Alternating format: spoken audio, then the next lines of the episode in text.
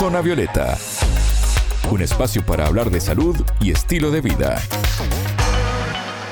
Bienvenidos a Zona Violeta, el programa de Sputnik. Es un gusto recibirlos. Alejandra Patrone los saluda desde Montevideo. Ya está con nosotros Anabela Paricio. Anabela, ¿cómo estás? Bienvenida. Bien, Ale, muchas gracias. Estiman que en 2050 alrededor del 50% de la población mundial será miope debido al aumento del uso de pantallas electrónicas. Gran parte de estos casos comienzan en la niñez y preocupa precisamente el aumento de situaciones en edades tempranas. Una oftalmóloga hoy nos habla sobre este tema. Zona Violeta, los rostros de la noticia.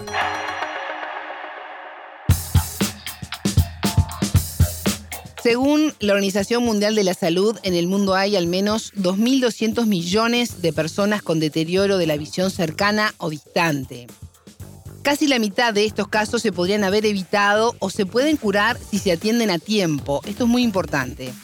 Entre ellos se encuentra el deterioro moderado o grave de la visión por errores de refracción no corregidos, cataratas, degeneración macular por la edad, glaucoma, retinopatía diabética o efectos de presbicia no corregida.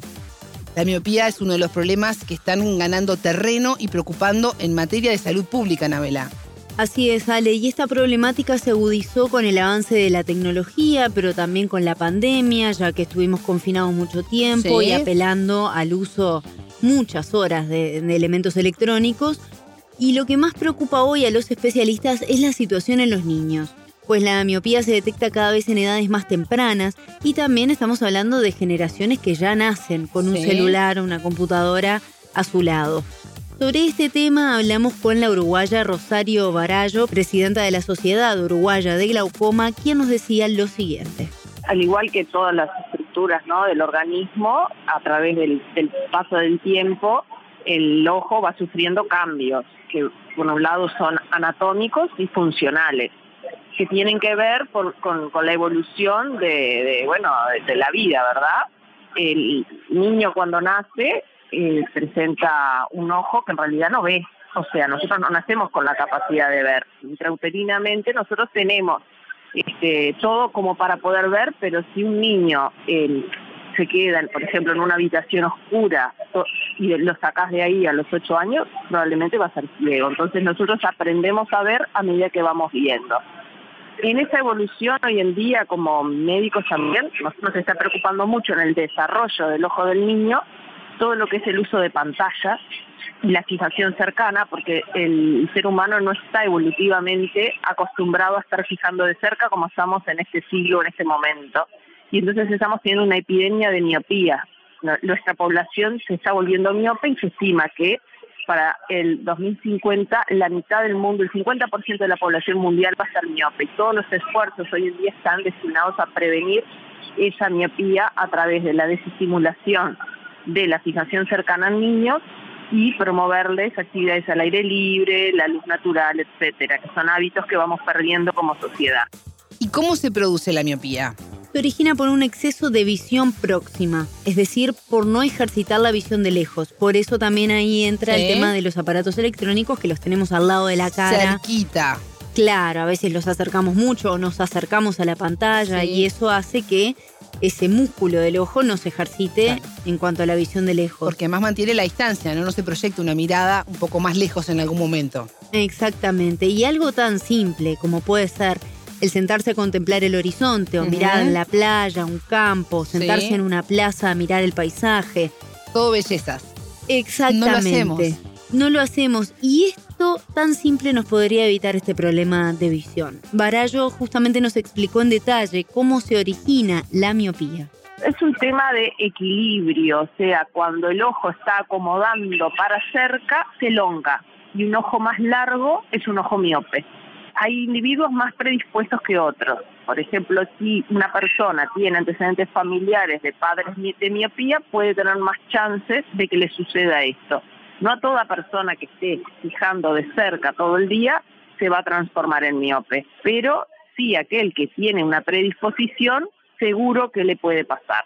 Entonces, se han encontrado, afortunadamente, porque hay una gran preocupación, entonces hay muchas líneas de investigación se han encontrado tratamientos con unas gotas Y eso es importante que se difunda, porque si yo tengo un hijo que es chiquito y le acaban de diagnosticar miopía, existen gotitas que disminuyen el rate de progresión de la miopía. O sea, más allá de las medidas que podemos tomar de recomendarle a, ese niño que realice siete horas de ejercicio al aire libre por semana, que las puede hacer el fin de semana o distribuirlas en la semana, con luz natural, ¿verdad? Mirando lejos, que eso previene la miopía. Eh, también hay unas gotas que se pueden aplicar, gotas de atropina diluida, que van a disminuir la progresión de la miopía.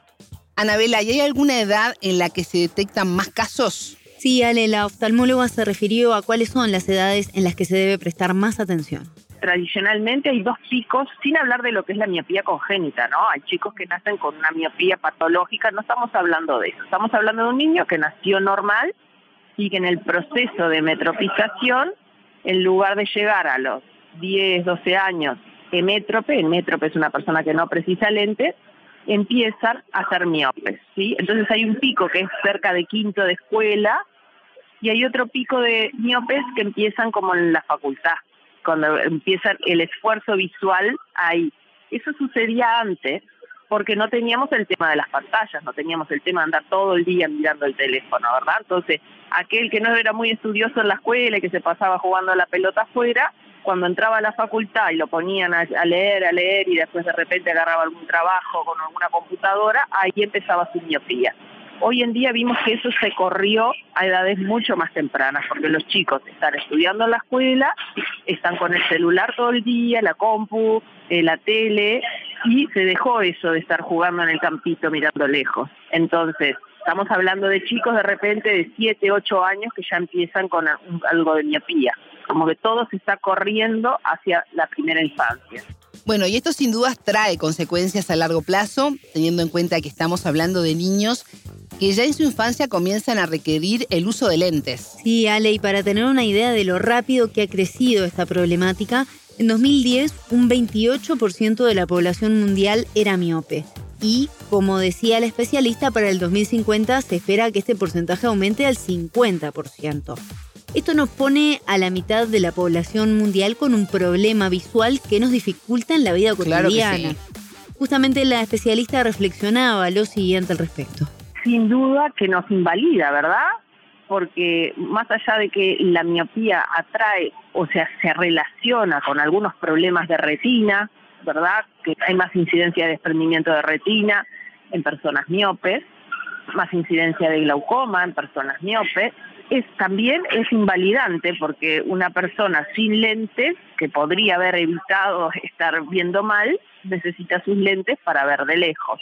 Entonces, eso puede atraer, bueno, que esa persona después mm, más costos porque necesita refraccionarse, por ahí lentes de contacto con todas las consecuencias de los lentes de contacto, posibilidad de infecciones, úlceras, necesidad de repente de, de, cirugías. Entonces, sin duda que es un problema de salud muy, muy, muy serio, porque estamos hablando de que está afectando, se estima que va a afectar a la mitad de la población del mundo.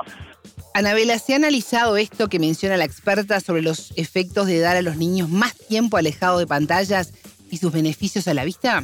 Sí, Ale, la especialista precisamente se refirió a un estudio específico, un estudio japonés que aportó datos muy claros, teniendo en cuenta de todas formas que los países asiáticos tienen genéticamente una predisposición a la miopía.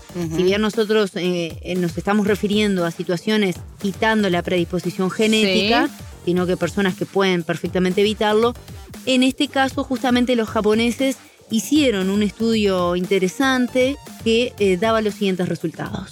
Se han hecho estudios eh, donde eh, a una escuela, por ejemplo, los dejan a los niños que hagan lo que quieran en el recreo, ¿verdad? En Japón.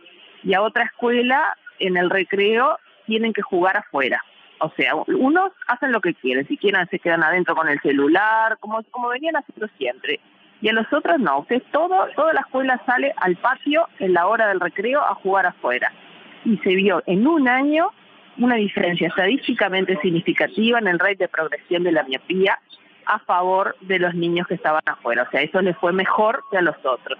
Para que veamos lo importante que son esos hábitos y cómo hacer, yo que tengo tres adolescentes, es terrible, están pegados al celular y, es, una, una, lucha continua tratar de sacarlos de ahí, porque su vida gira en torno a eso. Como padres, oír esto preocupa y también uno se pone a pensar en qué hacer. ¿Cómo podemos estar atentos o qué medidas tomar para evitar que nuestros hijos tengan este problema? Sí, tal cual, más teniendo en cuenta el alto porcentaje de recuperación o de prevención que se puede lograr. Por eso le pedimos a Barallo algunos consejos para poder atender a tiempo cualquier situación que pueda presentarse en niños. Por un lado tenemos, por suerte, la, aparición de esa de las gotitas, estar atentos, ¿verdad? Si al niño le diagnostican miopía, empezar ese tratamiento. Es un tratamiento de muy bajo riesgo, de bajo costo y realmente probadamente efectivo. Y después, bueno, como padres nos tenemos que imponer y si el chico tiene que hacer deporte afuera y no quiere, bueno, tiene que hacerlo por su salud, ¿verdad? Tiene que hacer, entonces anotarlo en algún equipo o pues simplemente salir a caminar o salir a jugar con la pelota o salir a pasear a la mascota una horita por día mirando lejos. Y después otra cosa que se puede recomendar es, por ejemplo, eh, el chico dice, ay mamá, yo tengo que estudiar ¿verdad? Tengo que trabajar con la computadora. Bueno, entonces, por cada 20 minutos que trabajan mirando de cerca, que descansen unos segundos, 20 segundos, mirando a 20 pies, que es mirar lo más lejos que puedan, ¿sí? Y todo lo que ellos puedan leer, en lugar de leer en el cuarto con la habitación oscura, bueno, si pueden leer cerca de una ventana con luz natural de día, hacer los deberes, eso los va a beneficiar, en contraposición con, con, con una vida, porque en realidad la miopía es una afectación urbana. En el campo hay mucho menos miope. La gente del campo es raro que sea miope, porque miran lejos y están siempre afuera. Escuchamos a la uruguaya Rosario Barallo, presidenta de la Sociedad Uruguaya de Glaucoma, quien nos habló sobre el aumento de la miopía en niños por el alto uso de pantallas electrónicas. Muchas gracias, Anabela. Hasta la próxima. Esto fue Zona Violeta. Pueden escuchar nuevamente el programa por spundinews.lat. Zona Violeta, desde Montevideo,